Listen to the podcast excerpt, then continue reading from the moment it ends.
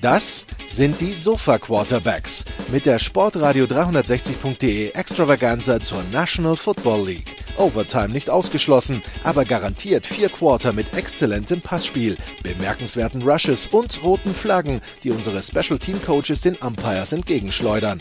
Still touchdown, no flags. Unbelievable. Und hier ist der Mann, der Tim Thibault persönlich die Beichte abnimmt. Nicolas Martin. Let's go! We gotta go to work!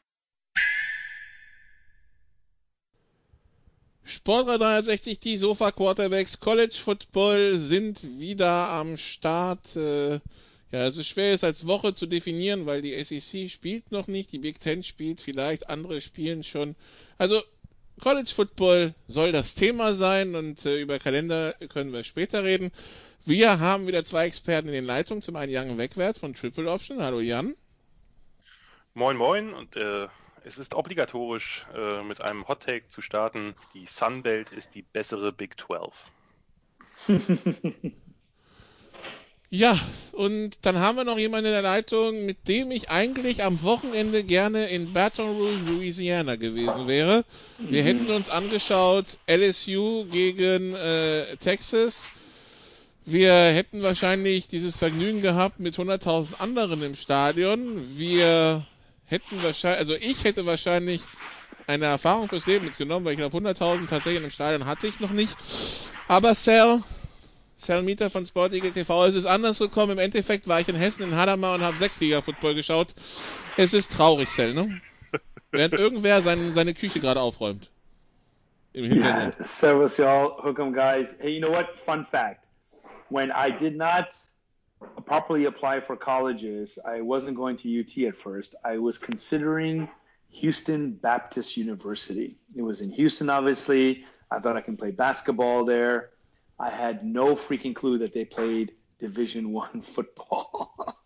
so uh, I learned something this weekend. But anyway, I'm excited it's back and looking forward to talking to you guys about it. The Houston Baptist Huskies. Okay. Baptist, like uh, evangelical or whatever, but the, you know it's a Southern Baptist area of Texas, so. Ja. Aber in der Zeit, wo du geschaut hast, waren sie in der NAIA und waren und haben sich Probably, exactly, yeah. in die Division One wieder zurückgearbeitet und Footballprogramm seit 2013. Na, herzlichen Glückwunsch. Aber tatsächlich NCAA Division One Southland Conference. Aber das ist nicht die, das ist die Division One ähm, FCS, also eins drunter. Wir sprechen über die F FBS und Jan, äh, bevor wir über das sprechen, was auf dem Platz passiert ist, ähm, es ist jetzt nicht so, dass es weniger chaotisch geworden ist. Also wir haben Spiele, die ausgefallen sind. Ähm, wir haben äh, immer noch wirklich keine Klarheit, was dann im, im, am Ende des Jahres passieren soll, wie es weitergeht dann. Aber wir wissen, also wir haben zumindest Bewegung in der Big Ten dass man sich zumindest unterhält. Es ist noch keine Entscheidung gefallen und das, das fällt vielleicht auch so schnell keine. Aber man unterhält sich drüber, dass man nicht erst im Frühjahr spielen will, sondern vielleicht schon ab Oktober. Es war mal die Rede von ab Thanksgiving, jetzt ab Ende Oktober irgendwie, aber es ist Bewegung in der Sache. Das ist zumindest mal der erste, das ist die erste klare Tendenz. Ja, die Frage ist, ob das so positiv ist. Also da muss ich mich gerade einer Aussage eigentlich enthalten, denn das ist ein Hin und Her, ein ewiges Hin und Her, was ja von verschiedenen Seiten befeuert wird, ja auch durch die Politik.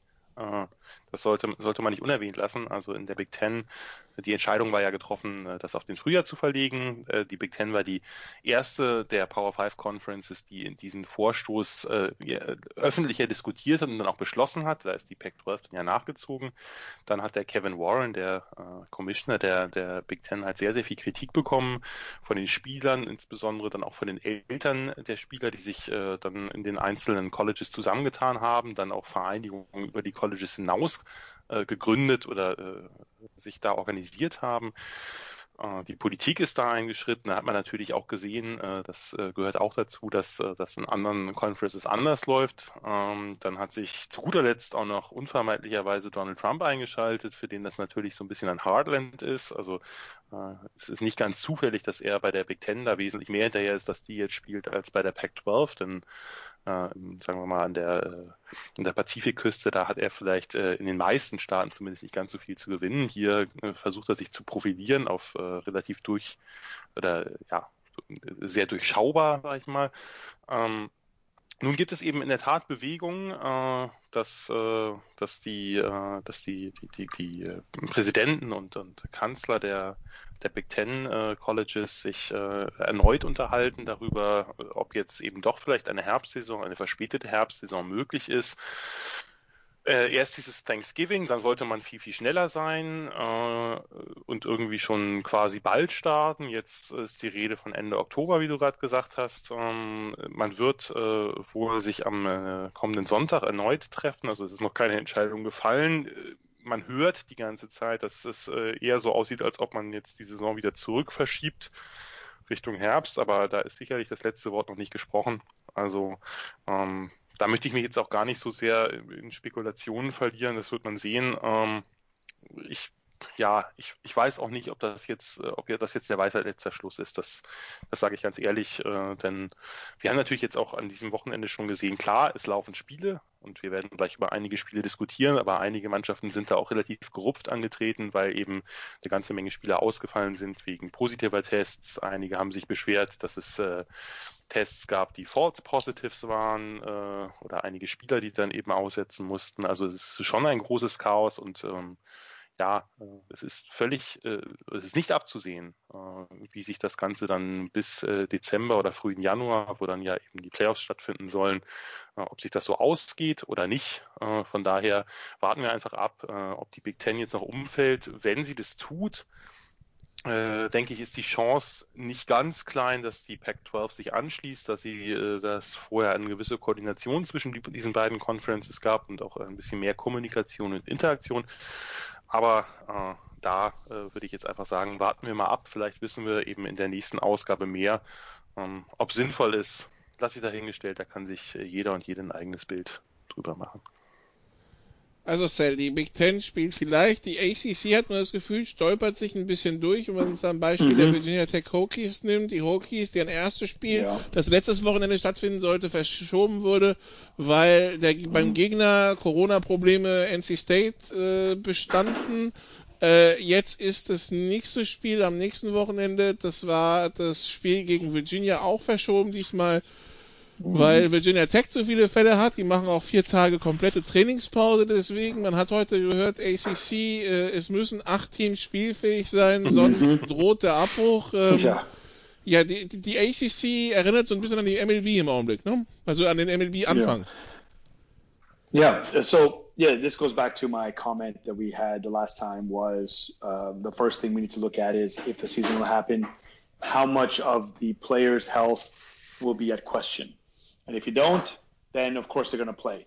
But I think that they're taking the necessary precautions, and it makes sense. And you're right; um, they're they're following the MLB. In fact, um, while watching the NFL, which I was very happy about, of course, watching college football on Saturday, um, you know, we can all go back to the Bundesliga and, and about how they started, and people said, "Oh, wow, they can still play." So uh, they they're doing the right thing. You know, if if a team or certain players get uh, tested positive. Um, I did read also in uh, Peter King's column how players were tested throughout the weekend, Friday and then Saturday, and then coming into the stadium. Uh, you know, you can take all the precautions possible. And you know, it's funny how you know if you know we talked about the last dance during the the lockdown, and we you know talked about the flu game. can you imagine? Uh, yeah, that Michael would not be able to play because he has a flu or if he has a temperature. That would not happen today, and it can't happen anymore. But it goes back to maybe 1991 when Magic Johnson uh, came back to play in the All Star game and played a little bit uh, after being tested positive for AIDS. That you know, uh, then that's when it started. That during uh, athletic events, trainers had to wear gloves, and you know, blood could not, and a player had to come out if any blood. So these are the things that we're going to have to see. And unfortunately, if a team has it, they shower, they change, they butt heads, they do everything together. And actually, I was kind of weirded out when I saw the Longhorns uh, standing on the sideline and not in a uh, socially distant spot. But then I realized, you know what? They're not socially distant in the locker room. They can't be unless they've done something. I don't know. I need to see an inside. Maybe you guys can suggest to our listeners and also to me on how teams prepared going out into the field, getting putting their pads on and everything. So the precaution that they took, the ACC, and of course they need to play a minimum amount of games because you know in the MLB, like you said, um, that that was a question. If I think the Cubs at the beginning didn't play enough games, even though they had a really good record, would they qualify for the playoffs?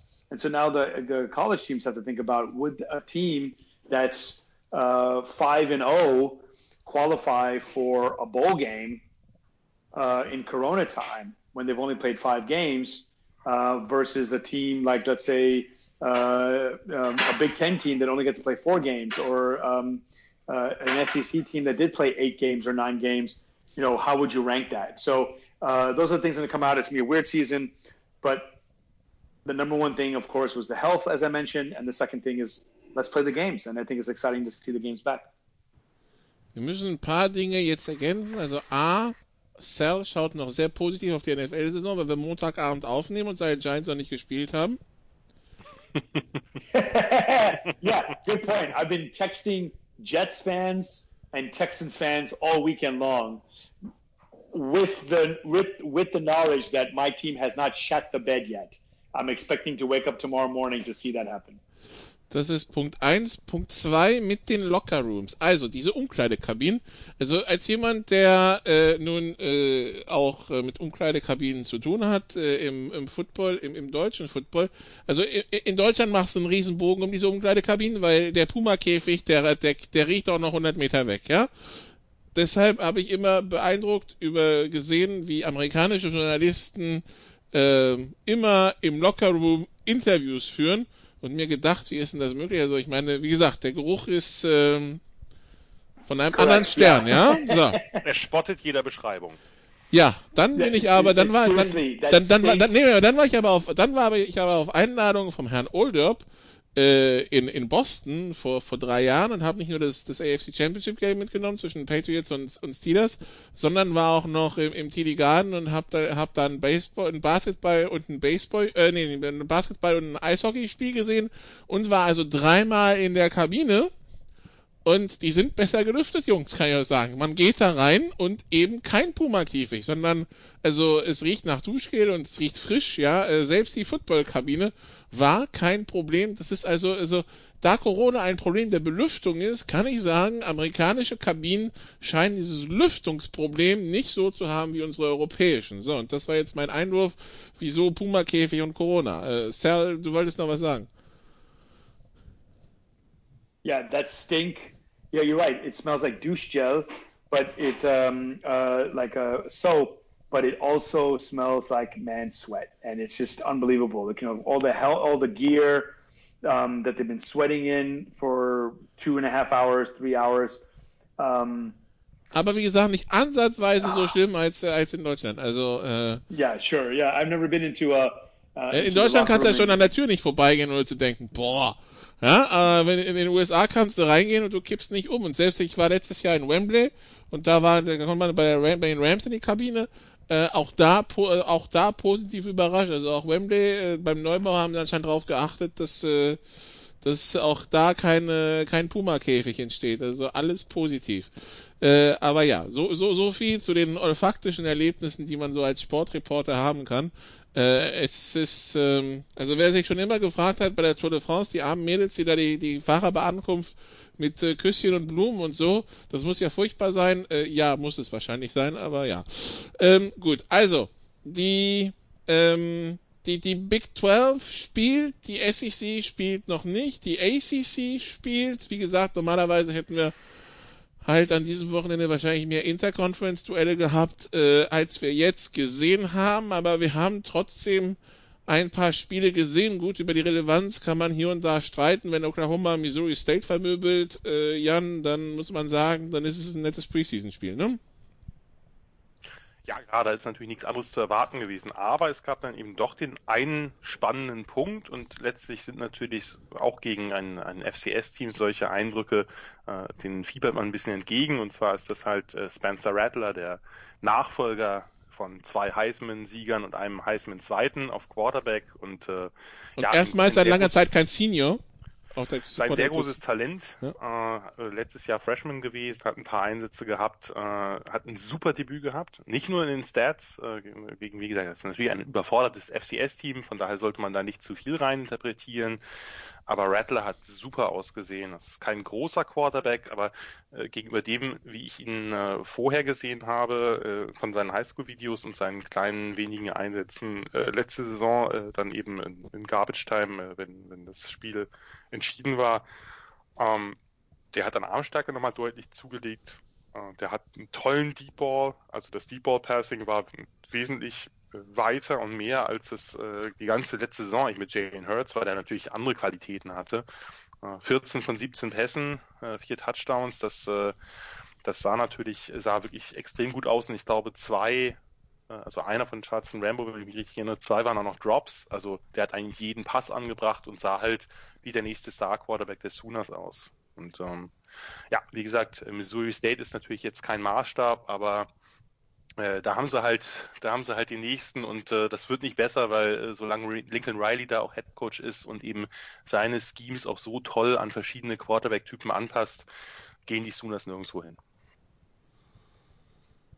Ja, und wie gesagt, er hat dann endlich wahrscheinlich mehrere Jahre, um mal mit einem Quarterback zu arbeiten, was ja auch nicht immer der Fall war die letzten, die letzten Jahre. Genau, es sei denn halt mit, mit, mit Caleb Williams, die haben halt ein, ein super Talent mit einem äh, nochmal etwas besseren, einmal etwas mobileren Quarterback jetzt gerade in der im letzten Recruiting-Cycle, also im nächsten Jahr wird es, oder vielleicht im übernächsten dann, je nachdem, äh, wie das mit, mit Spencer Rattler aussieht, wird es dann möglicherweise ein heißes Duell geben äh, auf allerhöchstem Niveau, aber schauen wir nicht so weit in die Zukunft.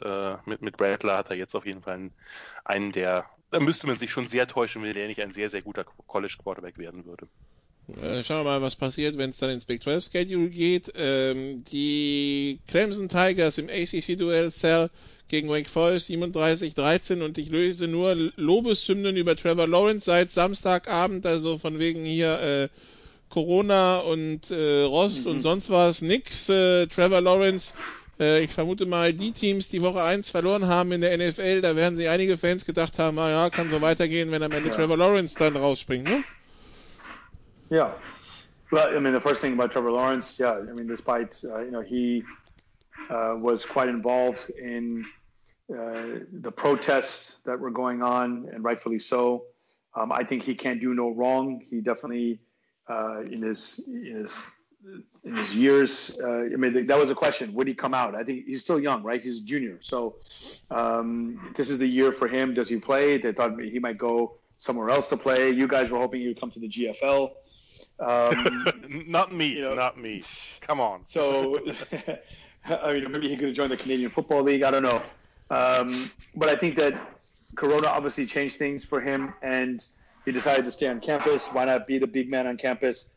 And get his skills uh, ready. I mean, it's clear that the Clemson will will go through the um, the schedule. Uh, I'm trying to. I'm looking at the schedule now, and I'm sure you know it already. Uh, here we go. It's really easy. Uh, November 8th against Notre Dame. Jan, we talked about before that I wouldn't watch a Longhorn game at 2 a.m., but I'll definitely watch a 1 a.m. game, Clemson at Notre Dame. Uh, that's worth staying up for. Um, not UT, uh, UTEP. That's what I should say. To be clear, uh, I would say for Oklahoma or anything, anything like that. But I'm yeah. Sure.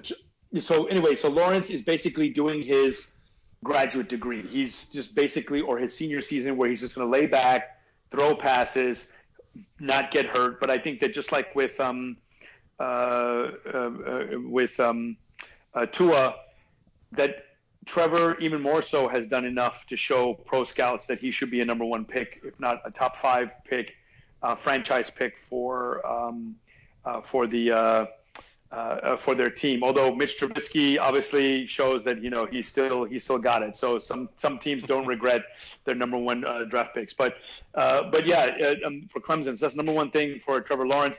But yeah, um, um, your point about um, the ACC with the eight teams, that's going to be the key. Will they be able to play Virginia Tech on time on December 5th um, if everything's being suspended or postponed. And I guess UVA first on on the on October 3rd. So they got the Citadel coming next, which won't help them that much, uh, but maybe they can take a time off, or maybe the um, the, the, the, next generation for Clemson will play next. So so let's see what happens with uh, uh, with Trevor Lawrence. Of course, we don't want someone to get hurt when we know that they're going to be a good talent um, going forward. Uh, but yeah, it was actually an easy game for them, and uh, I didn't see the stats if someone did come in for him afterwards, but up 37 to three uh, goes to show that they really didn't need um, Trevor for, for the whole game. Yeah, I'm looking at it now. Uh, DJ Uyagalaleli and Tyson, okay, Pumchan. Pumachan. Wow. I, I, we thought Tua, uh, I, and I just got into Tua Tavalagoya. Um, I just got his name right, or I just got used to that. So, but anyway, Um, Clemson, das aber auch nur, weil wir Tour sagen und nicht seinen vollen Vornamen aussprechen, exactly. so der nämlich Tuaniga Manuel, Tuaniga Manuel Poda heißt. Yeah, there you go. Um, uh, but the uh, uh, the key is that yeah, Trevor needs to be sharp um, so that the Clemson. Actually, one of the funny things I love watching ESPN is you know they showed number one and two, Clemson, Alabama, yawn until those two teams prove that they can be beaten except in the in the uh, playoffs, in the, um, in the, in the in the playoff uh, or in the finals. Uh, expect those two teams to roll through their schedules, and I think it's going to be quite easy for them. Taisu Pomanchan hört zumindest nach thailändischen Wurzeln an, ja? Richtig, also wenn ich ganz kurz mal namens, also hier mal kurz posen, genau, es ist äh, Tyson Pumachang und äh, DJ Uyangalalay. Äh, da, auch da ist wieder ein, das N drin äh, vor dem G wie bei Tango Vailoa. Also das ist. Äh, das nicht geschrieben, aber ausgesprochen wird. Genau, richtig. Ähm, sollte man sich insofern merken, weil äh, gerade Uyangalele ist halt ein, ein Riesentalent mit einem Monsterarm, der äh, dann möglicherweise für, für Trevor Lawrence übernehmen wird. Also beide sind sehr talentierte Jungs. Wenn ich ganz kurz auch nochmal drei Sätze zu Lawrence und drei Sätze zu Clemson sagen darf, und ich versuche mich kurz zu fassen, aber Lawrence, ähm, glaube ich, hatte, also äh, zumindest sagt er, dass das eigentlich keinerlei äh, Motivation hatte, jetzt die Saison auszusetzen. Äh, er macht auch seinen Abschluss äh, am Ende des Jahres und hat jetzt ja bekannt gegeben, dass er sollte keine große Sensation passieren, dann eben in die Draft geht. Das ist für uns alle völlig klar, aber man weiß es ja nie so genau und das ist ja immer trotzdem eine News, wenn das eben dann der entsprechende Spieler sagt. Ähm, das andere, was vielleicht nochmal zum Spiel vielleicht spannend ist, für diejenigen, die es nicht gesehen haben, klar war ein lockerer Sieg, äh, Wake Forest hat ja auch äh, viele Spieler verloren. Äh, Jamie Newman, Sage Surratt setzt aus und so weiter. Also da waren die beiden Corners fehlen. Sang Bassey ist bei den Broncos mittlerweile. Ähm, was aber spannend ist, ist, äh, bei Clemson haben ja auch einige Spieler gefehlt. Also T. Higgins und Justin Ross. T. Higgins ist in der NFL, Justin Ross hat eine äh, Wirbelverengung und muss äh, diese Saison aussetzen, wurde operiert und da ist noch nicht klar, ob der überhaupt äh, wieder spielen kann. Ähm, und es war so ein bisschen spannend, weil letztes Jahr hat ja die Offense äh, wirklich sehr stark darauf basiert, dass äh, ähm, Lawrence, Travis Etienne äh, auf Running Back und dann eben die beiden großen Perimeter Receiver, die man eben immer anspielen kann im One-on-One -on -One und die einfach ihre Plays machen. Und es war ein bisschen spannend, oder ich fand es zumindest spannend zu sehen, wie jetzt die Offense sich umgestaltet. Und das war, war, sehr deutlich. Also sie hat halt, die, Clemson hat mit mehr Motions gespielt, mit, äh, mit, mit Jet Sweeps. Sie haben halt viele, viele Plays für ihren Slot Receiver, Amari Rogers, äh, ja, äh, designt und den halt äh, öfter angespielt. Der wird eine große Rolle spielen. Ähm, und eben, was, was auch, äh, was auch ganz oder relativ neu ist, was sie jetzt die letzten Jahre überhaupt nicht hatten, ein, eine Einbindung der Titans ins Passing Game und der Titans, die eben dann auch mal, die eben für irgendwelche Play-Action-Pässe down the seam oder die sich auch mal vielleicht äh, als Receiver aufstellen. Und da haben sie mit äh, Braden Galloway einen sehr athletischen, ich glaube, von dem kann man diese Saison einiges erwarten. Also äh, die Offense wird einfach anders aussehen. Und äh, auch in der Defense war es so, Uh, letztes Jahr hatte die Defense ja ein großes Problem mit Pass Rush und da hat äh, Brent Venables, der Koordinator, sich halt umstellen müssen, hat halt sehr viel mit Dime Packages äh, äh, experimentiert, äh, hatte natürlich mit Isaiah Simmons auch einen Spieler, den man überall hinstellen konnte, von daher äh, ein bisschen positionslos oder jede Position, je nach Perspektive.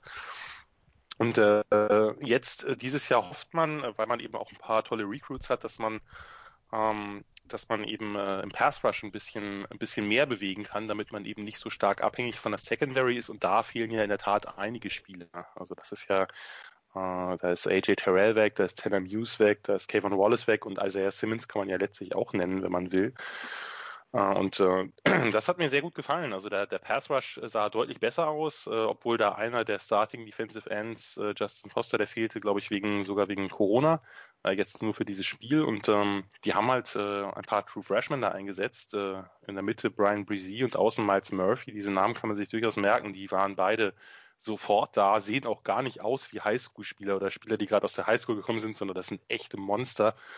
Und die haben die Wake Forest O-Line vor Riesenprobleme gestellt. Und äh, ich glaube, das, äh, das ist was, was man beobachten muss, dass die, dass die Clemson Tigers dieses Jahr wieder mehr auf Pass Rush setzen können. Es äh, ist nicht so, dass sie es vorher nicht wollten, aber es ging halt nicht, nachdem ja, vor, nachdem ja die, diese Super D-Line halt komplett in die NFL abgewandert ist vor zwei Jahren. Ähm, ich glaube, das wird, das wird was sein, was, äh, was durchaus ein, ein, Faktor sein kann im weiteren Verlauf. Jetzt nicht unbedingt gegen Wake Forest, aber gegen, gegen bessere Teams, dass man eben wieder mehr ähm, mehr Druck von der Line kriegt und äh, auch ein bisschen damit äh, den Druck von der Secondary nimmt, die eben letztes Jahr sehr, sehr viel leisten musste.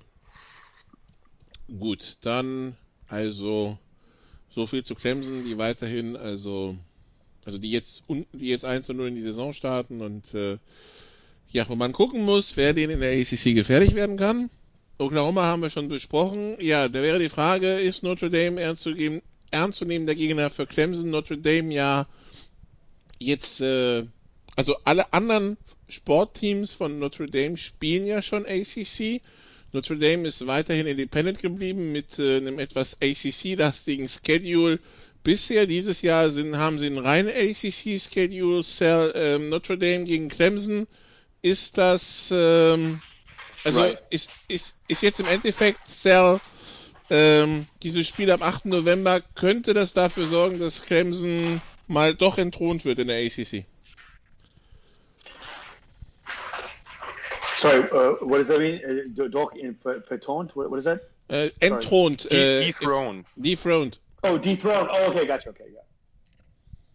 I was thinking right when you were asking that question maybe that's the reason why Notre Dame said, okay, well, of course they could have joined the Big Ten, but the fact that they've already been kind of um, associating themselves with ACC, I think they've been playing five games a year of their 11 in, with ACC teams.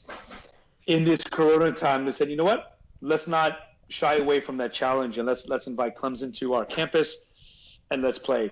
To dethrone them to win, what, they've won what five straight um, ACC championships why not? This would be their quickest way if they can go undefeated or if they have one loss against Clemson, who are going to the playoff, then they would be invited to the playoff. So this is definitely a strategic move, especially if the Big Ten does not play and the in the Pac-10, uh, the Pac-12 doesn't play. Um, but yeah, I think there could be legitimate um, a, a, legitimate team at the end. You know, they, they play Florida State, they play Louisville, uh, winnable games uh, especially since they're uh, um, inviting them to South Bend, and then Clemson. So all their tough games um, are at um, yeah are in South Bend. So I think there's a legitimate chance when they were thinking about it. Let's play the ACC, and let's and this is our best chance to maybe sneak into the playoff when other conferences are not playing. And if we lose, if the only loss is to Clemson, the number one seed, we will, that will be a good loss, and we can get into the CFP. Why not? Es ist ja dann das erste, also das erste Mal, wo sich äh, Notre Dame Jan ja so, so einem ACC-Schedule stellen muss und nicht eben nebenher so mal gegen USC spielt, gegen Navy und so weiter. Äh, haben sie das Potenzial, relativ unbeschaltet durch diese ACC zu kommen? Naja, sie haben halt das Problem, dass sie Clemson drin haben. Ne? Das haben andere, also North Carolina. Jetzt mal von Clemson ausgenommen, die anderen, die anderen zehn. Ja, es ist aber, es ist aber insofern relevant, weil es ja nun mal keine Divisionen gibt. Es gibt ja keine Atlantic und Coastal Division dieses Jahr und äh, da ist es ja schon entscheidend, wenn man jetzt äh, wenn man jetzt äh, nachher schaut, wer die beiden besten Bilanzen hat, um dann im Championship Game aufeinander zu treffen, das ist ja, sind ja nicht die Divisionssieger, äh, kann das natürlich schon eine Rolle spielen, dass man Clemson im Spielplan hat und andere wie North Carolina das halt nicht hat. Also das äh, müssen wir mal abwarten. Ich äh, grundsätzlich werden die eine gute Rolle spielen. Da bin ich recht sicher. Für Clemson, da tue ich mich echt schwer. Also das, äh, ob das reicht. Ähm, man hat das ja jetzt auch in dem Spiel gesehen. Äh, gegen Duke. Das war, das war okay. Sie haben gewonnen. Sie haben letztlich auch irgendwie problemlos gewonnen, aber doch ein paar, äh, aber doch ein paar Anlaufschwierigkeiten gehabt äh, zu Beginn. Also die, äh, die Offense äh, haben ja einen neuen Offense Coordinator, Tommy Reese, der da lange auch bei den Fighting Irish äh, Quarterback war. Er ist noch ein sehr, sehr, sehr junger Offensive Coordinator, also unter 30. Ähm, das war okay, äh, aber das hat sehr, sehr wenig vertikales Pass-Game gehabt. Da muss man gucken, ob sich das noch ändert. Ian Book ist jetzt eben nicht der Quarterback, mit dem man dauernd die tiefen Bomben wirft, äh, der auch eben immer wieder so ein bisschen Probleme mit, äh, mit der Accuracy hat. Äh, aber da muss man gucken, da hat man ja auch eine ganze Menge der großen, äh, der großen Targets verloren. Chase Claypool, Cole Kmet, die sind beide in der NFL äh, und hat da vielleicht noch nicht den, den richtigen Ersatz. Was mir gefallen hat bei Notre Dame und was vielleicht auch so ein bisschen Zeichen für die Zukunft ist, sie haben halt sehr, sehr viel auf ihre jungen Spieler gesetzt. Äh, also äh, auf die Freshman Running Backs, Ratchet Freshman und True Freshman. Gerade der Kyron Williams hat ein super Spiel gemacht im Rushing und im Receiving, haben halt jetzt mehr diese kleinen, explosiven Spieler. Sonst waren die Running Backs in den letzten Jahren oft ja eher kräftige Jungs, wie Josh Adams oder Dexter Williams oder zumindest ansatzweise kräftige Jungs. Und ähm, haben jetzt, müssen jetzt ein bisschen gucken, dass sie die Skillplayer, äh, äh, sagen wir mal, für die großen Spieler halt halt ready kriegen. Das wird schon wieder Englisch. Ready kriegen, also äh, bereit äh, kriegen für für die schwierigeren Spieler als Duke. Also dass sie dann eben äh, da dann äh, schon schon voll in die Offense eingebunden sind. Sie haben einen sehr sehr spannenden Titan mit Michael Mayer, der äh, aussieht, als ob er der nächste Star werden könnte. Also auch da äh, fragt man sich, wie jemand äh, so aussieht, äh, wenn er aus der Highschool kommt aber das ist heutzutage ja einfach äh, üblicher. Ähm, die Defense wird spannend sein. Also das ist, glaube ich, was äh, Notre Dame Defense äh, wird, äh, könnte Spaß machen. Ähm, äh, muss man gucken, ob die Secondary, äh, ob die Secondary sich ein bisschen einspielt, aber davor äh, haben sie mit, mit Jeremiah Owusu-Koramoa halt einen ein Linebacker, der so eine Rover, Safety, Linebacker, Hybridposition, der auch blitzen kann, der eigentlich alles kann. Also so diese Typ, dieser Typ Linebacker ein bisschen anders heißt, der jetzt auch von der NFL gerade sehr gefragt ist. Ähm, so, sie brauchen halt so ein paar Difference Maker, um eben den Sprung zu machen, um einem Team wie Clemson gefährlich werden zu können. Aber ja, äh, es, es wird auf dieses Spiel hinauslaufen. Da, äh, das, das glaube ich schon. Ich glaube auch, dass also, äh, dass Notre Dame sich, äh, dass sie nicht viele Ausrutscher leisten wird. Aber, äh, das hat man in diesem Spiel gesehen, äh, sie müssen halt vielleicht ein bisschen mehr kämpfen darum, eben solche Spiele dann auch problemlos zu gewinnen, was für Clemson halt ein Kinderspiel ist. Gut, werden wir also im Laufe der Saison verfolgen, wie sich das alles entwickelt. Äh, wie gesagt, das sind die ersten Spiele. So auch Cell, du hast schon gesagt, du bist nicht extra dafür aufgestanden. Also, wer, wie gesagt, Texas, LSU, äh, LSU, Texas wären wir wahrscheinlich mhm. im Stadion gewesen. Texas UTEP war man nicht mal vom Fernseher. Ne? So, so schnell, so schnell geht's dann nochmal yeah. abwärts. Yeah. Well, one quick point, uh, what Jan mentioned about the Big 12. Um, you, you mean the Big 12, like with Nebraska, when Nebraska was in there, um, or the Big 12 minus two, where it, um, it's not a complete thing? Th- then, of course, the Sun Belt is better than the Big 12 minus two. I completely agree with you on that. Um, but uh, but yeah, no, you know th- that was the thing that was mentioned to Jan that um, the opening game, the you know Longhorn Network gets two games, one easy Big 12 opponent, uh, Big 12 minus two opponent, and of course an early season non-conference opponent, and that's why they have the the primetime game. You know, and as I mentioned, college football is not about winning and losing. That's why the Longhorns are one of the most um, uh, valuable uh, football programs It's because of the, the Longhorn Network.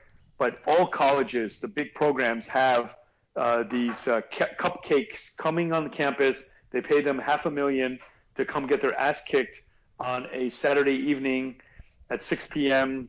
And then that way, at the after the game, it's all about going out and partying. Uh, keggers, homecoming, the alumni comes in, and that's what it's for. Um, and so that's why the early season game against Louisiana Monroe and Louisiana Lafayette and UTEP and Texas Southern um, are all on a Saturday night at 2 a.m. our time, and it's not worth it. But what does make me nervous, and as Jan mentioned, it could go could go either way. It could have been a 37-35 game, or what happened with you with uh, Texas Tech, where a team will take you down to the limit and they look terrible. But this is, you know, I, it's funny maybe we won't hear that joke this year. Is Texas back or not? But the way Texas and way a team, a way a team handled a team like UTEP coming into their campus is exactly what should happen. 59 nothing or 59 to 3, giving up no touchdowns. That's exactly what you want to see from a team in their first game when they play a cupcake uh, schedule. Um, and and for them to to play the way they did, I'm happy. And the point that I want to make is Sam Ellinger. This is a guy that I saw for the first time as a freshman at the Coliseum fumble away a potential game tying touchdown. and now this is a guy that is calm, cool, a leader, played well against LSU, last year. Uh, that you say, okay, yeah, this team, you know, this is a good loss. We can say it's a good loss. Whereas that USC one was not a good loss. And the fact that he grew up in that USC game and the way that he played against LSU two years later goes to show his maturity. And this is what you want to start your senior year is to play like that. Is he an NFL quarterback? Is he a prospect? Let's see. He could probably be a practice squad quarterback. I don't see him that way. Um, if Colt McCoy couldn't make it and he was setting records all the time, I don't see Sam doing it. But you never know what kind of quarterback class we'll have and what Sam does at, at the draft camp at the combine. But this is exactly what you want to see a guy starting off as a freshman and now playing that way. Whereas Trevor Lawrence has always been the best at that level, Sam has grown and developed into a solid leader and a good Division One quarterback for a program at Texas. was ganz witzig war, ist, äh, dass äh, Texas hat ja unter anderem mit, mit Tariq Black von, von Michigan einen Transfer, einen Receiver-Transfer, der äh, ein, ein, ja, auch ein großer physischer Receiver ist, was, was Texas ja oder auch was Sam Ellinger ja sehr liegt, eben diese Spieler, die man, die man außen an der Seitenlinie anspielen kann und äh, die dann eben ihre Plays machen. Und der hat sich nach dem Spiel bedankt dafür, dass er in dieser, in dieser Offense und bei diesem Quarterback gelandet ist, was ein kleiner Shot gegen Michigan ist, wo er vorher gespielt hat und mit Shea Patterson ja einen Quarterback hatte mit einigen Höhen und Tiefen, um es mal vorsichtig zu formulieren, im Passing Game. Und äh, von daher, äh, das, äh, das scheint äh, bei, bei Ellinger zumindest auf College-Ebene, denke ich, äh, als Passer ist er ja mittlerweile durchaus, durchaus mehr als funktional. Aber trotzdem, Jan, ähm, Texas wäre nicht Cells Team, äh, wäre nicht ein, ein, ein Cell-Team, wenn es da nicht ein bisschen Drama geben würde irgendwie. Es gibt eine etwas konfuse Geschichte um den Starting Safety, der angeblich im ersten Spiel, im dritten mhm. Quarter das Spielfeld verlassen hat, weil er nicht genug Spielzeit bekommt. Ja. Da denkt man sich, Jan, ja, was, was würde, was würden, was, was würden wir ohne solche Dramen oder solche, solche absoluten Dramen machen? Ja, also in, in der Tat, äh, in der Tat ein bisschen, bisschen ungewöhnlich. Also BJ Foster ist ein Spieler, der, äh, der mir sehr gefallen hat eigentlich. Also in einer schlechten Defense letztes Jahr noch einer der Lichtblicke gewesen, zumindest äh, in den Spielen, die ich gesehen habe. Und ähm, es ist ja jetzt eine neue Defense mit einem neuen Defensive Coordinator, Chris Ash, der von, von Rutgers gekommen ist, da ein erfolgloser Head Coach war, aber äh, grundsätzlich als, als äh, DC finde ich den, finde ich den mehr als brauchbar. Und äh, das ist schon eine, da, da sind wir dann, das war dann, äh, sagen wir mal, Overreaction Saturday, äh, da äh, dann nach äh, im ersten Viertel äh, schon zu sagen, oh, ich spiele nicht, äh, äh, ich muss weg oder so. Ähm, und der ist jetzt, äh, hat sich aber wohl sehr entschuldigt und äh, Tom Herman hat jetzt schon gesagt, dass er eben äh, weiterhin im Team bleibt. Ich nehme mal an, dass er jetzt, äh, sagen wir mal, im nächsten Spiel nicht als Belohnung sehr viel Spielzeit bekommen wird. Aber das sind natürlich äh, Sachen, die, ja, ich meine, es sind junge Spieler, man darf das nicht vergessen, es sind junge Menschen. Äh, da kommt es zu irgendwelchen Überreaktionen aufgrund von wahrgenommenen Ungerechtigkeiten. Ähm, sowas muss man natürlich intern handeln und nicht äh, dann auch noch äh, quasi einen, einen Abgang machen, der das, äh, der, der dann medial noch aufgeblasen werden kann. Ich denke, sowas äh, kommt im Eifer des Gefechts häufiger vor, als man denkt. Trotzdem natürlich gerade für einen Spieler, der sich auch ein bisschen äh, Renommee erarbeitet hat, eigentlich äh, natürlich ein absolutes No-Go. Das ist ja völlig klar. Gut, also so viel dazu. Ähm, also Texas prügelt UTEP 59.000, Steiner North Carolina schlägt Syracuse 31-6, Iowa State schlägt, äh, nee, verliert gegen Louisiana 31-14, äh, ja. Upset, ja. Yeah. fängt gut an, ne, Jan? Das passiert, das passiert dann eben, wenn man, äh, du hast ja gerade äh, Louisiana Lafayette, wie sie ja äh, lange Zeit hießen, äh, Jetzt äh, sind sie ja meistens unter dem Kürzel Louisiana nur zu finden, oder nicht Kürzel, aber unter dem Namen Raging, was auch immer. Die Raging Cajuns. Hm. Ja, äh, Lafayette, eine halt, Stadt in Louisiana übrigens. Äh, ich, äh, genau. ja. Eher, äh, äh, eher im Westen Louisianas, im Südwesten.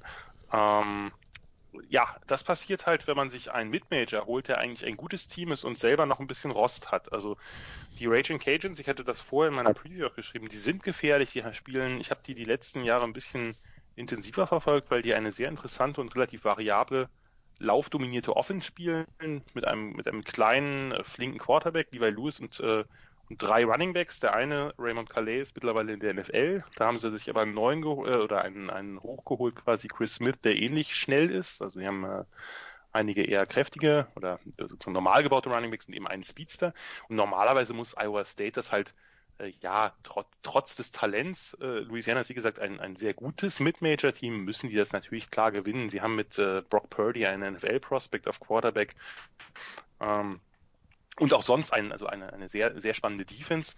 Ähm, und ich dachte, naja, wenn es knapp wird, wenn äh, die Rage Cajuns da irgendwie eine Rolle spielen wollen im Spiel, dann müssen sie es halt mit ihrer Offense und ihrem Lauf machen. Aber so war es halt nicht.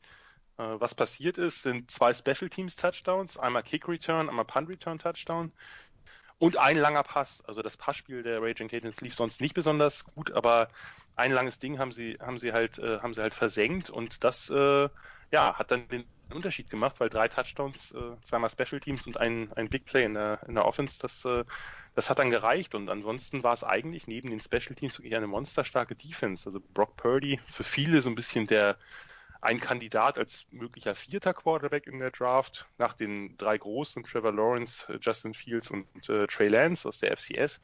Ähm, der hat sehr, sehr rostig gewirkt. Die Receiver hat er, äh, kam nicht zur Entfaltung. Also Louisiana hat das spannend gespielt mit einer Big Nickel, mit einer Dreierline und ähm, und äh, die, die Defensive Backs haben halt meistens aus Off-Coverage eben ganz starke Breaks nach vorn gehabt und die, die, äh, die Receiver, die etwas wackelig waren, die auch viele Bälle fallen gelassen haben, haben sie halt damit ziemlich aus dem Konzept gebracht. Also gerade die Safeties, das war, das war wirklich sehr, sehr gut da waren ein paar Spieler dabei, die man sich vielleicht äh, nochmal merken sollte. Washington, der Cornerback und, und Percy Butler, der Safety, die haben super gespielt gegen eine ja, gerankte, man darf nicht vergessen, dass Iowa State gerankt war, also gegen eine gerankte Offense, äh, haben die schematisch die, äh, die wirklich auflaufen lassen. Also wirklich beeindruckend. Glückwunsch. Ja, alle drei Mannschaftsteile haben irgendwie funktioniert. Und so gewinnt man dann halt, äh, halt äh, ein vermeintliches Spiel, äh, wo der Favorit denkt, naja, äh, wird schon irgendwie aufgehen. Und das ist nicht das Einzige. Also das ist äh, das eine Spiel, was die äh, Big 12 gegen die Sunbelt verloren hat. Äh, da gab es ja noch zwei weitere. Kommen wir vielleicht gleich zu. Erstmal gibt es hier ein bisschen Bildung. Ich äh, dachte immer, Louisiana Lafayette ist, also war mir schon klar, nachdem es benannt ist, aber äh, dass auch die Stadt so heißt, das habe ich tatsächlich erst entdeckt, als ich neulich, als ich letztes Jahr in Louisiana unterwegs war.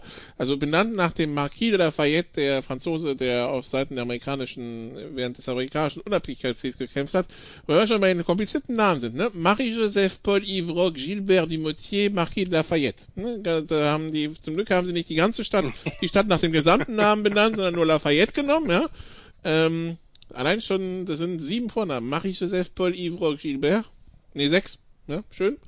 Ähm, es ja. ist Bildungspodcast hier, eindeutig. Ja, Bildungspodcast. Äh, in Woche 12 frage ich ab, ob ihr euch noch an den Namen erinnern könnt, ja. Ähm, mhm. Wenn, äh, also genau, ähm, also Louisiana gewinnt gegen Iowa State, West Virginia vermöbelt Eastern Kentucky, ähm, Florida State verliert gegen Georgia Tech. Das wäre wahrscheinlich ein typisches. Wo, wo, ist Christian, wenn man ihn braucht? Wollte gerade sagen, das ist eigentlich ein, das, das sind die Spiele, für die Christian Schimmel lebt und ja. Football liebt. Aber ja. ja. War, wirklich, war, war wirklich also gespenstisch. Man dachte ja, weil Georgia Tech ja immer noch quasi in diesem Modus ist, äh, sich umzustellen von der Flexbone von Paul Johnson vor zwei Jahren halt auf eine moderne Spread Offense. Das dauert eine Zeit, weil da sich eigentlich alles ändern muss. Nicht, wenn Florida State kommt. Und normalerweise im zweiten Jahr mit einer doch limitierten Offense. Sie haben einen sehr spannenden Freshman Quarterback mit Jeff Sims, aber trotzdem ein True Freshman Quarterback, eine, eine Line, die bisher nicht besonders gut geblockt hat. Und dann legt da FSU mit Mike Norvell, dem ehemaligen Memphis Head Coach, der doch durchaus hoch angesehen ist, zumindest äh, auf dem Feld oder was äh, seine Leistungen als Schemer und Playcaller betrifft. Äh, über anderes müssen wir vielleicht äh, jetzt nicht diskutieren. Ähm, dann legen die da so ein Ei. Also und, und zwar alle, also allesamt. Äh, die, nicht nur die O-Line, die ja schon bekannt ist als wirklich sehr schlecht. Die Receiver haben Bälle fallen lassen, äh, Galore, also auch äh, Tamorian Terry, der ja ein großer großer Spieler ist mit eigentlich, naja, also zumindest ein, als guter Draftpick gilt, immer ein bisschen suspekte Hände hat. Der Quarterback James Blackman mit zum Teil abstrusen Erschein äh, Entscheidungen, das Rushing war nicht gut. Also das war ein Spiel, wo man wirklich die ganze Zeit an Christian denken musste.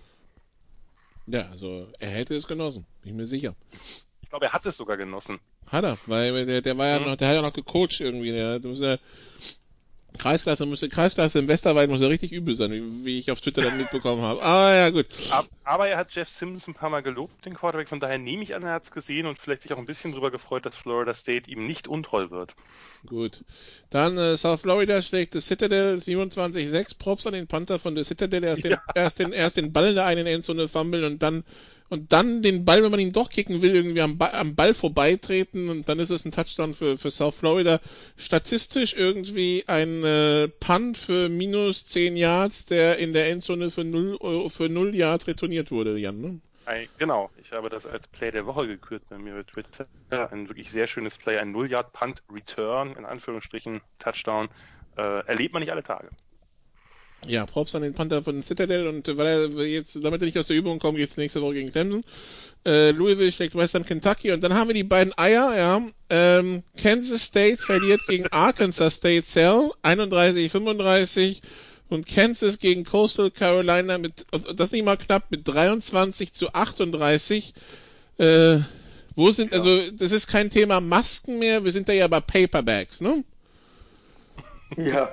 Well, the, the, the thing is, uh, this is, I mean, this would happen in any other season, but you can chalk it up to the fact that the teams didn't have real practices. I, I think, I forget which team had it, but they didn't have a lot of time on the field, a lot of Zoom, uh, Zoom training. I don't know how you, you train, you do football practices on Zoom training. Aber das gilt, uh, auch für den, für die, das gilt das, auch für den Gegner genauso, Sal. Das gilt auch für die Sunbelt-Teams.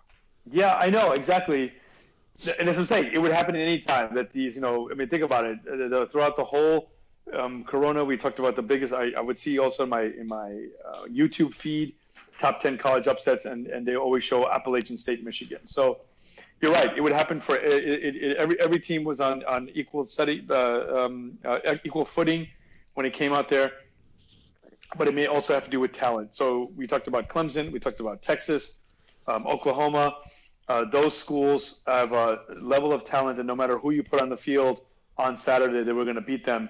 But uh, the ones that you mentioned, yeah, uh, it shows their talent and their programs are not where they need to be, and they're vulnerable to uh, to losing such games, even in pre-Corona or post-Corona times. Man darf ja auch dazu nicht vergessen, dass Kansas schon letztes Jahr gegen Coastal Carolina verloren hat. Also das äh, gut, Kansas natürlich jetzt auch äh, ein beliebter, ein, beliebter Punching Ball für, für alle möglichen, äh, für alle möglichen Jokes und für die äh, vermeintlich miese Qualität der Big 12, aber ja, das ist schon, äh, das ist schon einigermaßen peinlich, wenn in einem, in einem Wochenende drei Spiele gegen, von der Big 12 gegen die Sunbelt verloren äh, werden. Und äh, ja, äh, bei Kansas State hätte ich äh, auf gar keinen Fall damit gerechnet. Und äh, die haben sich ja ein, ein durchaus wildes Spiel gegen Arkansas State geliefert, aber immer wieder am Ende dann äh, doch in der Defense äh, noch, noch einen Touchdown hergegeben. Also haben einfach nicht gehalten und äh, äh und mehrere Führungen, zum Teil also 14 Punkte Führungen zwischendurch äh, verspielt. Äh, und ja, Arkansas State hat einen, einen Monster Receiver mit Jonathan Adams gehabt, der, der alles gefangen hat, was man dem irgendwie in die Richtung geworfen hat. Und damit kann, konnte Kansas State offensichtlich nicht umgehen. Um, ähm, aber das ist trotzdem, das darf also egal. Natürlich haben auch äh, haben auch Mid-Majors halt ab und zu mal äh, richtig tolle Spieler, äh, aber sowas, sowas darf nicht passieren und zwar vor allem nicht gleich dreimal. Also das, äh, das ist schon einigermaßen peinlich. heute, heute vor einem Jahr war ich bei Virginia Tech gegen Furman. Äh, Furman war nicht weit weg vom mhm. Sieg, ne? Also ich weiß, ich weiß. Und, und Virginia Tech war nicht weit weg davon, im ACC Championship Game zu stehen. Von daher, das Das äh, ähm, äh, ist, ist, ist, alles richtig. Äh, und das ist natürlich nochmal eine andere Nummer mit, mit dem FCS-Team. Aber, äh, aber dass man, dass gleich drei Big 12 Teams gegen Sunbelt und die Sunbelt gilt ja jetzt nicht unbedingt als die beste Mid-Major, äh, zumindest landläufig nicht. Das, äh, das darf nicht passieren und äh, wirft doch, wirft dann doch ein schlechtes, schlechtes Bild. Ich meine, die Big 12 hat jetzt äh, ja Gott sei Dank eine Woche frei, bevor es dann losgeht mit dem, mit dem Conference-Spielplan, aber da äh, werden einige harte Worte gespro gesprochen werden müssen, das ist überhaupt keine Frage. Ja, äh, die Frage ist halt, wollen wir überhaupt einen Vorschauteil machen, weil nächste Woche bietet der, der Spielplan nicht wirklich Highlights, außer das Spiel, für das Christian Schimmel natürlich aufste aufstehen wird. Jan Louisville gegen Miami in der Nacht von Samstag auf Sonntag um halb zwei. Ja, ist nicht, äh, ist nicht viel zu holen. Ne? Das ist, äh, das also ist Army gegen BYU hätten noch Potenzial gehabt, aber das ist ja auch, das ist ja auch verschoben. Äh, soweit ich weiß, läuft aber noch, also wir könnten natürlich äh, verfolgen, wie Georgia Tech sich jetzt äh, gegen, äh, gegen UCF, also gegen einen der allerbesten Mid-Majors schlägt und normalerweise äh, würde ich da auf UCF tippen, aber ja, äh, Clemson gegen The Citadel wird jetzt, ist jetzt nichts, was man besonders besprechen muss äh, und die meisten anderen Spiele auch nicht, aber in der Tat, Miami gegen Louisville ist was, äh, ist was für Christian, wie äh, alle, alle äh, Florida-Teams äh, aus, der, aus der ACC, also Miami und Florida State insbesondere, sind mir sehr ans Herz gewachsen. Und äh, Louisville aufgrund der äh, grotesken Defense der letzten Jahre ja auch ein wenig, also ein echtes Christian Schimmel-Duell, aber natürlich noch nicht das Originale äh, darauf warten wir noch, dass, äh, ich weiß gar nicht, spielt FSU gegen Boston College eigentlich äh, diese Saison? Das ist ja alles ein bisschen, bisschen umgedreht. Ich, äh, ich eile und schaue das nach. Sekunde. Ich tue es auch mal.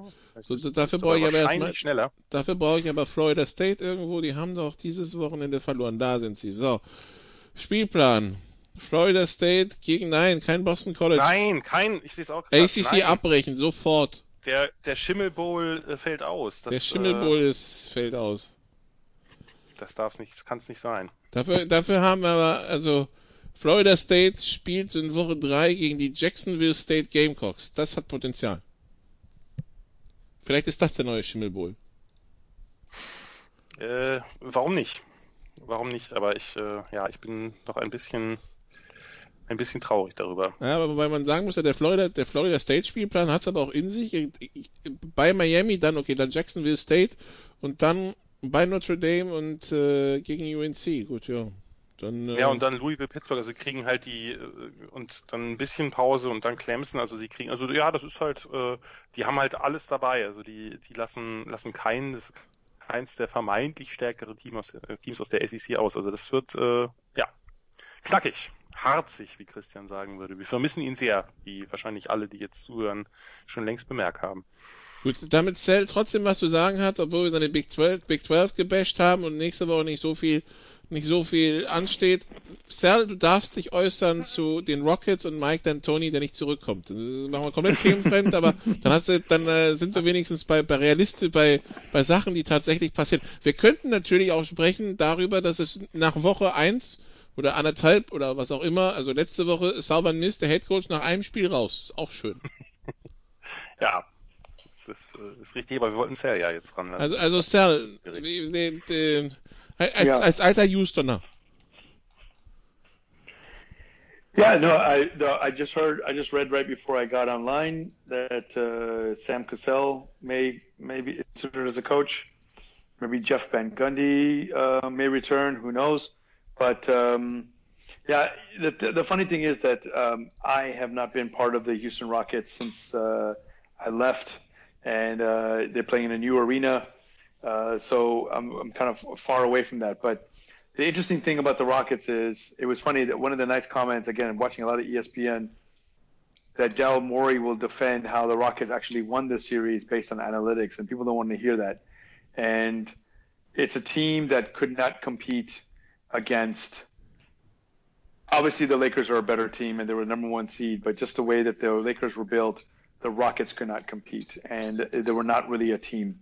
Even against Golden State, when it seemed like um, they could match Golden State and they had them, they could not beat them because uh, they were so either one-sided or they didn't have a complete team. Uh, they shoot threes I mean, they play basketball the way it should to win enough games during the regular season. But I think playoff basketball in this bubble, especially, there was no way that they were going to beat the Lakers. It was a shame they played the Lakers this early, but I think the Lakers and Clippers, if they make it, are predestined to make the uh, Western Conference Finals.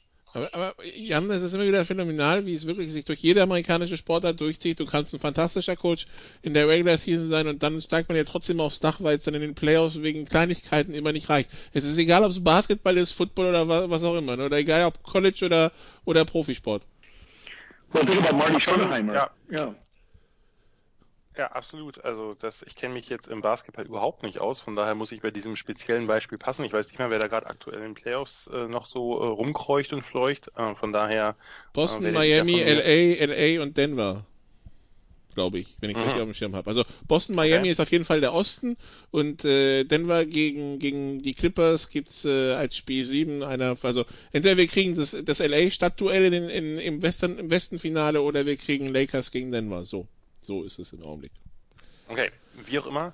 Ja, aber es stimmt. Es ist natürlich äh, im Football natürlich nochmal noch mal stärker, gerade in der NFL, äh, aufgrund dessen, dass es eben nur ein Spiel gibt. Äh, natürlich kann man sagen wir, den einen oder anderen vermeintlichen Coaching-Fehler, manchmal ist es ja auch einfach keiner, kann man natürlich in, einem, in einer Best of Seven Series nochmal eher aus, äh, ausbügeln.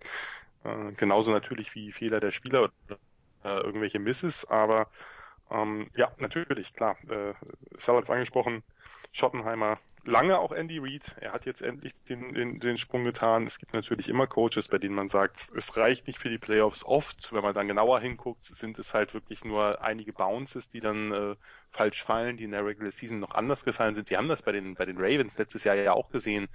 Äh, ein Team, was sehr viele äh, Fourth Downs ausgespielt hat und dabei sehr erfolgreich war und dann klappt es halt genau in dem einen Spiel nicht und dann ist man raus.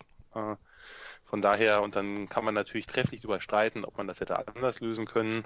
Hindsight ist immer einfach. Äh, ich weiß es nicht. Also ich äh, glaube, man kann, man kann Coaches, und es ist ja, es passiert ja auch durchaus, dass man Coaches durchaus auch zu schätzen weiß, die vielleicht nie den ganz großen Titel holen, äh, weil sie trotzdem qualitativ auf einem sehr, sehr hohen Niveau coachen. Und äh, sagen wir mal so, äh, man kann natürlich jetzt, äh, um den Sprung zum College zurückzuwagen, könnte man sowas ja durchaus auch über, über Lincoln Riley sagen bei Oklahoma, der immer wieder fantastische Offenses stellt äh, und äh, jedes Jahr im Halbfinale scheitert, äh, eigentlich aufgrund seiner desaströsen Defenses und da einfach äh, keine substanzielle Verbesserung reinbekommt. Letztes Jahr, möchte ich sagen, war die Verbesserung schon, schon merklich. Jetzt nicht im Halbfinale, da haben auch viele Spieler gefehlt, aber grundsätzlich und vielleicht äh, setzt sich dieser Trend fort. Aber das gibt's immer wieder und äh, ja, wie gesagt, oft ist es ja dann einfach wirklich nur, sind es halt zwei, drei Schlüsselplays, die dann daneben gehen und äh, ob der Coach da immer äh, die äh, entscheidende Verantwortung hat, möchte ich bezweifeln. Die Bilanz ist, äh, Moment, die hatte ich mir hier gerade aufgeschrieben. Also er hat den besten Winning Percentage in der Western Conference in den letzten vier Jahren. 68% gewonnene Spiele. Nur die Raptors waren in der ganzen Lampenliga besser. In vier Saisons als Rockets Head Coach 217 zu 102. Äh, einmal ins Western Conference Finale gekommen und dreimal in die Western Conference Semifinals. Two-time NBA Coach of the Year. Aber, wie gesagt, weil der ganz große Wurf nicht dabei war, trotz des starbesetzten Teams reicht es dann halt nicht und äh, so endet das dann und dann schauen wir mal, in welche Richtung das bei den Rockets geht. Ja, Picking against the spread macht, ja. Ja. Ist das jetzt eigentlich quasi der GFL-Ersatz gewesen, dass wir jetzt über die NBA hier reden? Ja, oder? nee, ich wollte Sal noch wenigstens eine Meinung abluchsen dazu, weil wir machen auch keine, keine US-Sports-Dailies, könnten wir auch immer mal wieder machen, aber in dieser, in dieser lustigen Saison ist ja, haben wir halt NFL-Player, äh, haben wir NBA-Players parallel zu College-Football, ist auch was anderes. Ich kann euch halt nur bedingt ein Picking against the Spread anbieten, es sei denn, Jan, du möchtest mir sagen, ob Louisville, Miami, Louisville mit 1,5 covert, ja, also. Ja, come on. ja, tun sie. Super Offense. Und der Rest ist halt, der Rest ist halt zum Vergessen. Also, ähm, also die Spreads jetzt, ne? Duke Boston College, Sale Duke mit 6,5. das ist zum Weinen. Kiss. Uh, sorry, Duke, Duke in who? Boston College, 6,5 Duke. Ooh. Yeah, I say Duke. Ja. With the points. Aber das sind halt die Dinge, wir haben. Nochmal, nochmal, dann können wir nochmal ACC, wenn wir schon dabei sind. Jan, NC State, Wake Forest, NC State mit zweieinhalb. Ach komm, ich bin, äh, ich habe in der ACC keine, eigentlich keine Pferde im Stall, aber wenn, dann ist es Wake Forest, von daher, die machen das. Gut, dann hoffen wir, dass, äh, also, also müssen wir uns noch ein Wochenende durchbeißen und danach sollte ja eigentlich, äh, danach geht der Big 12 Schedule los, wenn ich es richtig auf dem Schirm habe. Mhm. Dann müsste auch die, äh, steigt dann schon die ACC ins Geschehen ja. oder das ist die Woche drauf? Beide am 26. Genau. Also der reguläre ähm, Big 12 Schedule und die SEC fangen beide am äh, übernächsten Samstag an. Gut, dann schlage ich vor, dass wir nächste Woche eine College Football Pause machen und dann reden wir in zwei Wochen wieder, wenn wir dann oder nee? wir können noch, wir können noch zumindest ein bisschen was über die SEC vorher erzählen. Vielleicht. Wir können es ja gucken. Äh, wir, wir schauen mal, ja, wir schauen wir mal, wie die Stimmung so ist nächste Woche, ja. Aber sag mal so, wir versprechen spätestens in, äh, in, in, in zwei Wochen sind wir wieder am Start und äh, dann mit ACC und Big 12 Football und dann wissen wir vielleicht auch, was die Big 10 macht. Vielleicht haben sie sich ja bis dahin mal entschieden. Und äh, wenn, wir Lust, wenn wir lustig sind, probieren wir nächstes Jahr, nächste Woche eine ACC Preview. Ja, Jan? Und mit voller Besetzung natürlich. Äh, der Herr Schimmel fehlt doch sehr. Der Herr Schimmel fehlt doch sehr. Äh, mal angenommen, wir würden überspringen und äh, würden dann quasi äh, was müssten wir dann besprechen, ACC-technisch? Miami, Florida State, auf jeden Fall ein Leckerbissen, den Herr Schimmel sich nicht entgehen lassen wird. Ja. Ähm, das ist dann auch so ein bisschen das ACC-Spiel der Woche. Wenn ich so schaue, Wake Forest gegen Notre Dame, da ist Notre Dame dabei, es ist viel zu hochklassig für ihn. Ähm, Louisville, gegen, Louisville bei Pittsburgh ist natürlich auch schön, ne? Ah gut, aber starke Offense gegen eine ziemlich unterschätzte äh, und wirklich gute Defense, das könnte, könnte sogar ganz, äh, ganz spannend werden, zumindest die beiden Units. Die anderen beiden, I don't know. Achso, und daneben wollen wir dann um 4.15 Uhr morgens bei BYU gegen Troy. Troy hast du ja gute Erinnerungen dran, Jan, das weiß ich. Klappe halten, Entschuldigung, aber Klappe halten. Gut, dann war's das. Danke, Sal, danke, Jan, danke, liebe Zuhörer. Bis zum nächsten Mal. You did what you had to do and you won the game. Das waren die Sofa Quarterbacks mit der Extravaganza zur National Football League auf Sportradio 360.de. Wenn Sie Fragen, Anmerkungen, Gegenbeispiele haben, schreiben Sie uns entweder auf unserer Facebook-Seite über unseren Twitter-Account at Sportradio 360 oder direkt an steilpass at Sportradio 360.de. Great job, guys! Und versäumen Sie nicht unsere nächste Big Show jeden Donnerstag neu auf www.sportradio360.de. One day at a time. Keep getting better as a football team and we'll see what happens.